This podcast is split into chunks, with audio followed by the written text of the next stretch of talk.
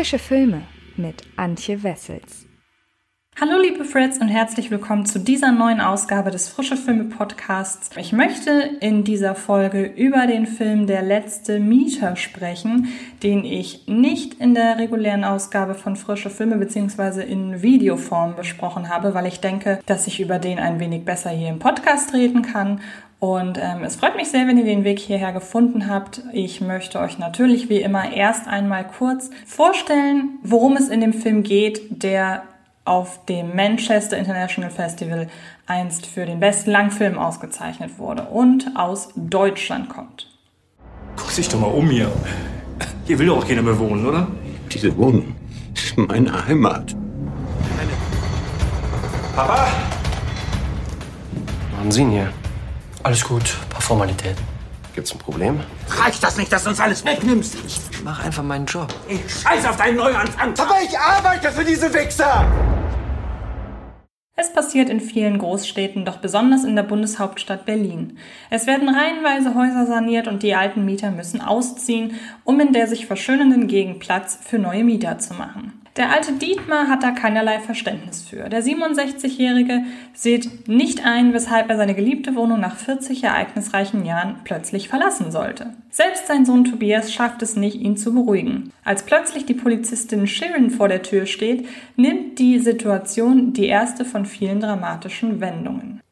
Die Dauerbaustelle Berlin, ein hochpolitisches Thema. Auf der einen Seite hocken Immobilieninhabende auf ihrem wertvollen Wohnraum und lassen ihn leer stehen mit der Begründung, dass ja leider niemand willens ist, die angeblich angemessene Miete für ihn zu bezahlen. An anderer Stelle suchen Menschen verzweifelt nach einem Platz zum Leben. Einerseits gibt es in Berlin mehr Parteienhäuser, die kurz vor der Baufälligkeit stehen. Alt, hässlich, katastrophal instand gehalten, grauenvolle Energiewerte, eng und piefig. Neue Bauprojekte müssten also her, um moderne, schöne, geräumigere Wohnhäuser für noch mehr Menschen anbieten zu können. Es ist ein diffiziler Konflikt, der in Berlin typisch Berlin war oftmals auf denkbar unglücklichste Weise angepackt wird, so dass ältere und oder finanziell minder bemittelte Menschen zwecks Gentrifizierung aus ihrer ihnen liebgewonnenen Wohnung gescheucht werden, ohne dass angemessener Ersatz angeboten werden könnte. Schließlich will ja niemand die armen, armen Vermieter leerstehender Tip-Top-Wohnungen zwingen, endlich mal ihre Mieten zu senken, geschweige denn ruchlose Immobilienhaie enteignen.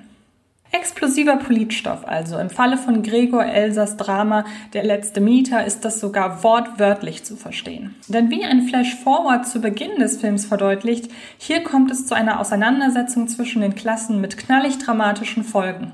In seinem zusammen mit Benjamin Karalitsch verfassten Drehbuch spitzt Erler die wohnpolitische Situation in Berlin auf dem Rücken eines sentimentalen, aber auch sehr hitzköpfigen Rentners massiv zu. So entsteht ein fast kammerspielartiger Thrillerstoff, der zugleich dramatisch Sozialkritik äußert und diese Kritik entwächst aus der Ausgangslage des Films und der Eskalation der Situation, äußert sich aber kaum in den Dialogen und nie mit erhobenem Zeigefinger, sondern ständig in Form von Spannungsunterhaltung. Erler gelingt damit, was Dani Levy in seiner Satire Die Känguru-Chroniken völlig verhauen hat. Zumal Erler die Sympathie für davongescheuchte Mieter und die Dringlichkeit neuer, besserer Wohnungen gekonnt als unvermeidlichen Zündstoff vereint, während in der Mark-Uwe Kling-Verfilmung das Austeilen in alle Richtungen nur einen sehr fahrigen Film ergab.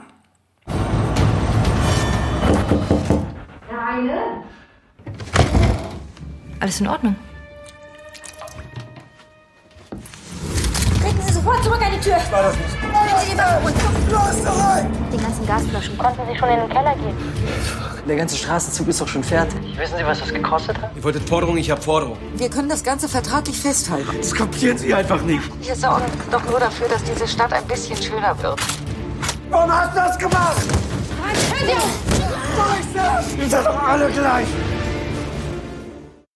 Jedoch ist die Transferleistung, den Plot von Der letzte Mieter auf die nicht nur auf Berlin beschränkte Realweltpolitik zu übertragen, auch schon das packendste Element an diesem Film. So ist vor allem im ersten Drittel die Dialogspur sehr schwammig abgemischt, was es in Verbindung mit dem Berliner Dialekt für jene, die mit der Bundeshauptstadtschnauze weniger vertraut sind, ausgerechnet die Charakterexpositionen schwer verständlich macht und somit das Identifikationspotenzial mit Matthias Ziesings Duckmäuser, der sich zum Kämpfertum drängen lässt, schmälert. Zudem ist Erlers Inszenierung der immer weiter eskalierenden Ereignisse ein zweischneidiges Schwert. Für ein schmal budgetiertes Kinodebüt weist der letzte Mieter einige dynamische, wuchtige Passagen auf, die das Publikum mitten ins Geschehen hineinversetzen. Andere Male hingegen übertreibt Erler die grobkörnige, grau-graue Bildgestaltung und den frenetischen Wackelkamerastil derart, dass man sich an die Phase des Action- und Thriller-Kinos zurückversetzt fühlt, als jeder zweite Genrevertreter Paul Greengrass nachmachen wollte und es völlig versemmelte. Dass dieser raue, semi-dokumentarische Stil durch eine die Gefühle überbetonende Musikspur konterkariert wird, ist ebenfalls frustrierend. Dessen ungeachtet ist der letzte Mieter ein gut geschriebener und geschickt konstruierter Entführungsstoff, der unter anderem mit der unerwartet empathischen Immobilienchefin und einer zwischen Freundlichkeit und Frustration zerrissenen Polizistin auch abseits seines Anti-Helden wider Willen interessante Figuren schafft. Kommen wir also zu einem Fazit. Gentrifizierung als Entführungs-Thriller-Drama. Der letzte Mieter ist reizvolles, aber insgesamt etwas unrundes Spannungskino aus und über Deutschland. Der letzte Mieter ist ab dem 13. August in einigen deutschen Kinos zu sehen und ich denke, er ist auf jeden Fall einen Blick wert, abseits der konventionellen Kinokost, die diese Woche erscheint. Ich habe in den anderen Podcasts unter anderem über die Wiederaufführung von Inception gesprochen und über den Neustart The Witch Next Door. Es würde mich sehr, sehr freuen, wenn ihr auch in diesen Ausgaben mal reinhören würdet. Vielleicht gefällt euch ja das, was ich erzähle. Und ansonsten kennt ihr das Prozedere auf fredcarpet.com. Findet ihr alles weitere zu sämtlichen Filmen, die diese Woche starten starten und generell zu allem, was momentan in der Welt des Films passiert. Einige weitere Videos findet ihr auf unserem YouTube-Kanal Fred Carpet, wo ich über The Witch Next Door spreche und noch einen weiteren Kinostart für diese Woche. Ansonsten bleibt mir nichts weiteres zu sagen, außer ich hoffe, wir hören oder sehen uns dann demnächst wieder und ähm, vielen Dank fürs Zuhören und viel Spaß im Kino. Das war Film ist Liebe der Podcast von Fred Carpet.